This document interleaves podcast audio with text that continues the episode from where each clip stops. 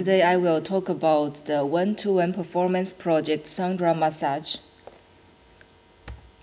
The title Sandra Massage is a combination of tantra massage and sound. Like tantra massage through some intimate sessions to help people explore their sexual pleasure. Sandra massage is a personalized therapy like one to one process to explore the sound possibility of the audience.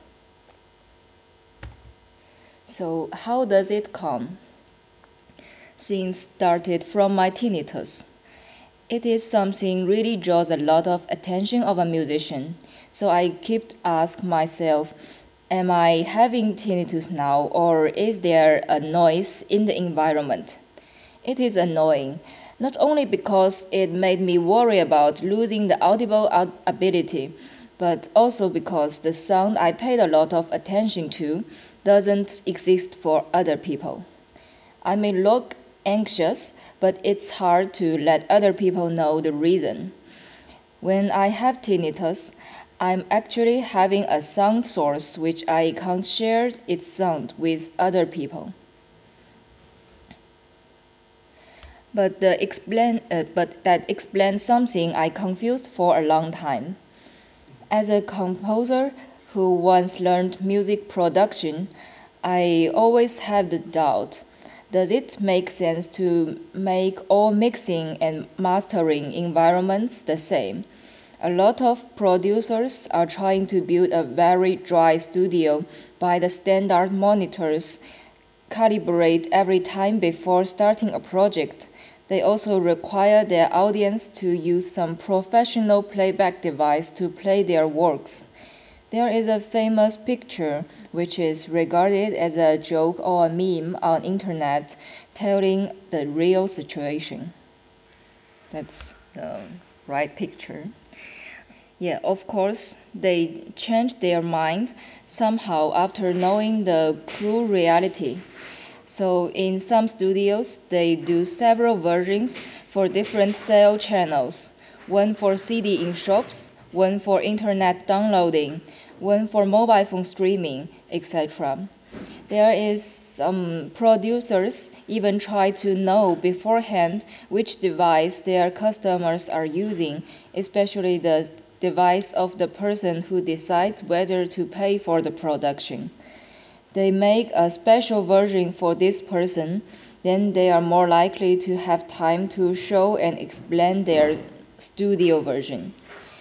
But since the audience is using thousands of different devices, plus the different physical conditions and different listening environments, what these producers doing is just trying to reduce the audible difference between every single person, but never eliminate it.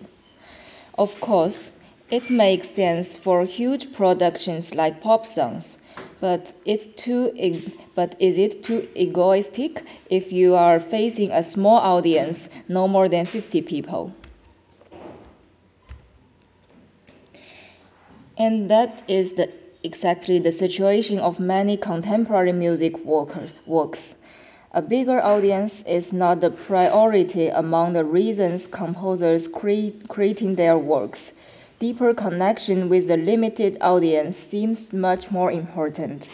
In this case, making music work more specific for some groups is a very effective strategy. Thus, we are seeing the pieces for children, for patients, for a place, for a certain period of time.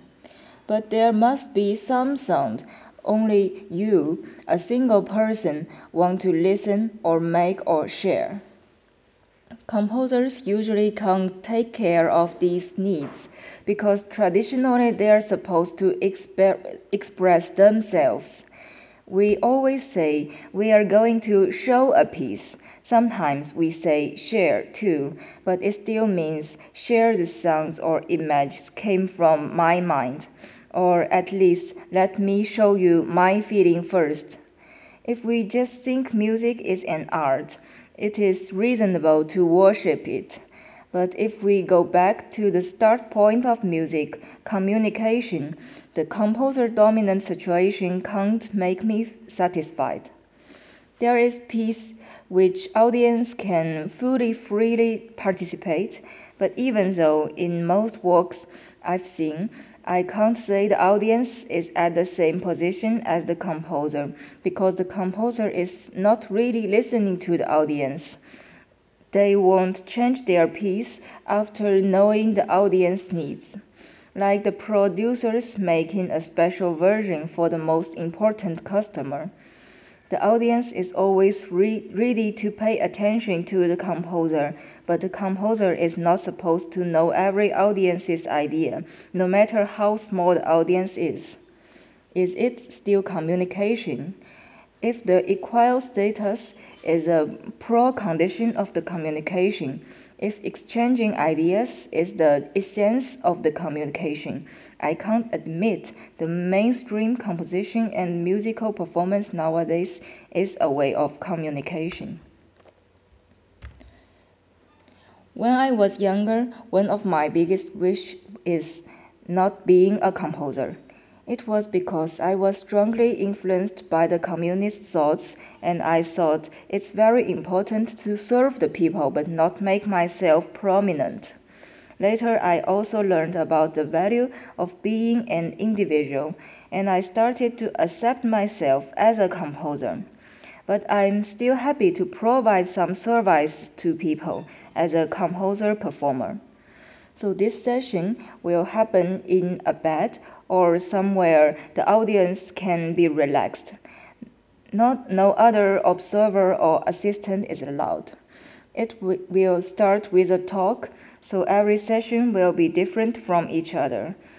I may play pieces by other composers with my alternation to warm up, then play one, two, three my improvisational piece, pieces together with the audience. Some parts can be multisensory, but it will be centered by sound.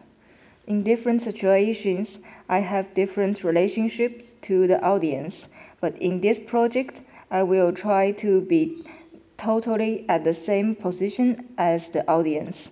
Try not to show off the characters or skills of a composer.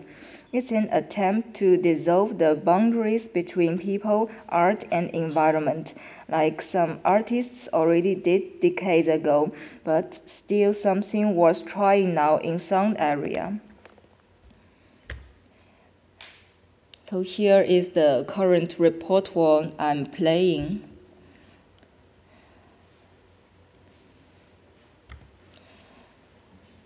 And I already uh, had three um, periods of um, performance in Hamburg, Graz, and Shanghai.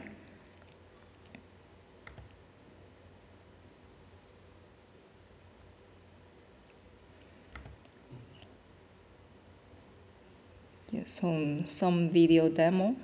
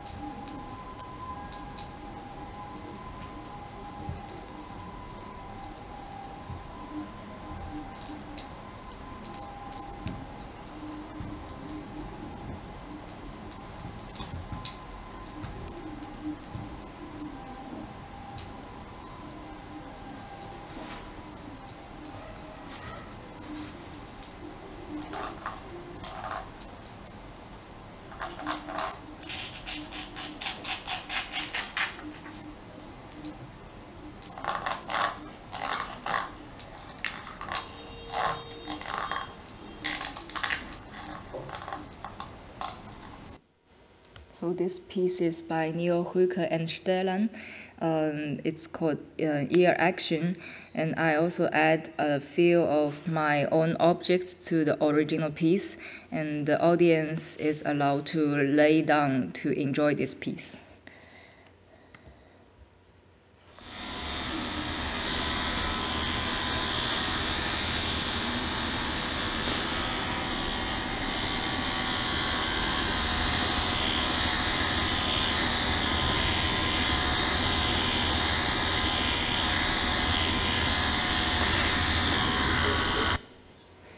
Yeah, that's my piece, vibration resistance. Um, and both of the pieces, actually, uh, all the four pieces I'm playing now uh, are um, will change a bit the results uh, due to your physical situation, um, because uh, the sound is not totally transmitting in air.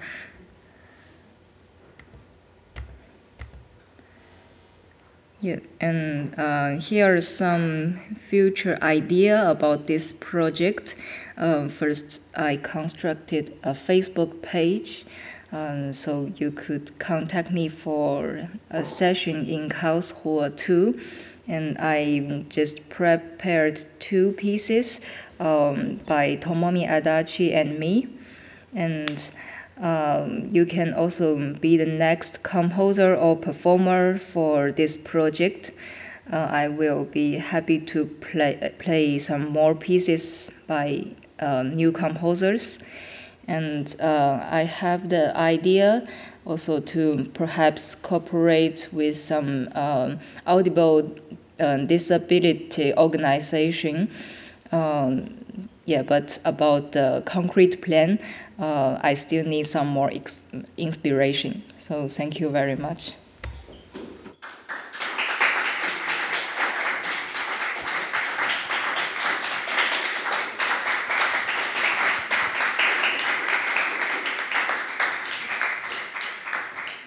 Thank you very much, Dongzu, for the talk you gave. Um, so I was wondering whether there are some questions coming from the audience. One question over there. Hello, and thank you. Um, what are your experiences with different audiences? Uh, yeah, um, that's a very very interesting question because they their reaction are really different from each other. Um, um, for example, uh, I think uh, the I can divide them to some groups, um, like composer, instrumentalist, um, fine art lover and pure amateur, and I think uh, they are their re- reaction are really different from each other. Uh, like composers, they um, they have more attention about um, the, the sound sound quality. Um, I think they um, think of the sound more like um, think of some extent technique, uh, and um, like the uh, fine art lover and uh, amateur, they are um, they they will relate every sound to some uh, daily life situation. For example, the vibrator sound uh, for them is like the uh, a car passing through.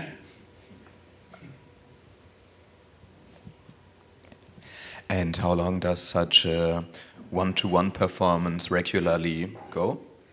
How long does it take? Uh, with the four pieces and talk, uh, is about 40 minutes. Wow, and how expensive is it to participate? Uh, it's uh, currently still free. wow, that's really very kind of you. Um, all right, so are there some more questions? Okay, then uh, thank you very. Oh, over there. I don't want to close this too soon. Uh, one little question. Um, when you say that the audience um, increasingly becomes important, or you um, that you don't have this hierarchy so much, have you ever thought about put or making it like a totally equal situation where the audience members also, let's say, in charge of changing the sounds, or that it's like really uh, like a one-on-one situation in the sense that they have the same tools or possibilities as you have? Uh, yes, yes. Um, like in my piece, um, they, they, um, the non-telephone call, um, we are actually playing together the paper cup telephone. And in the other piece, um, there is a small problem that the audience um, doesn't know the tools before. Uh, so uh, maybe uh, they, they are like their choices are basically um, to accept the next sound or not. Can I ask one more question? Um, do you also consider the the surrounding where you do where you do the presentation, or do you um, or the interaction? Is it do you, I don't know, like choose the room depending on that, or do it, I don't know, decoration or alter the room in some way? Is that part of your, of how you approach the um, the thing too? Uh, of course. Uh, so uh, ideally, uh, ideally it will be um, like in bedroom or uh, or a living room, but uh, I also did it in like music school and and um, conservatory. I think um, the the noise will really change a lot of the quality of the performance and also um, the position the audience um, where the audience is and how they uh, they sit or lay uh, or sit in what kind of chairs will matter a lot. Okay, so are there still questions? No? Okay, then I thank you very much, Dong Zhu. Thank you very much.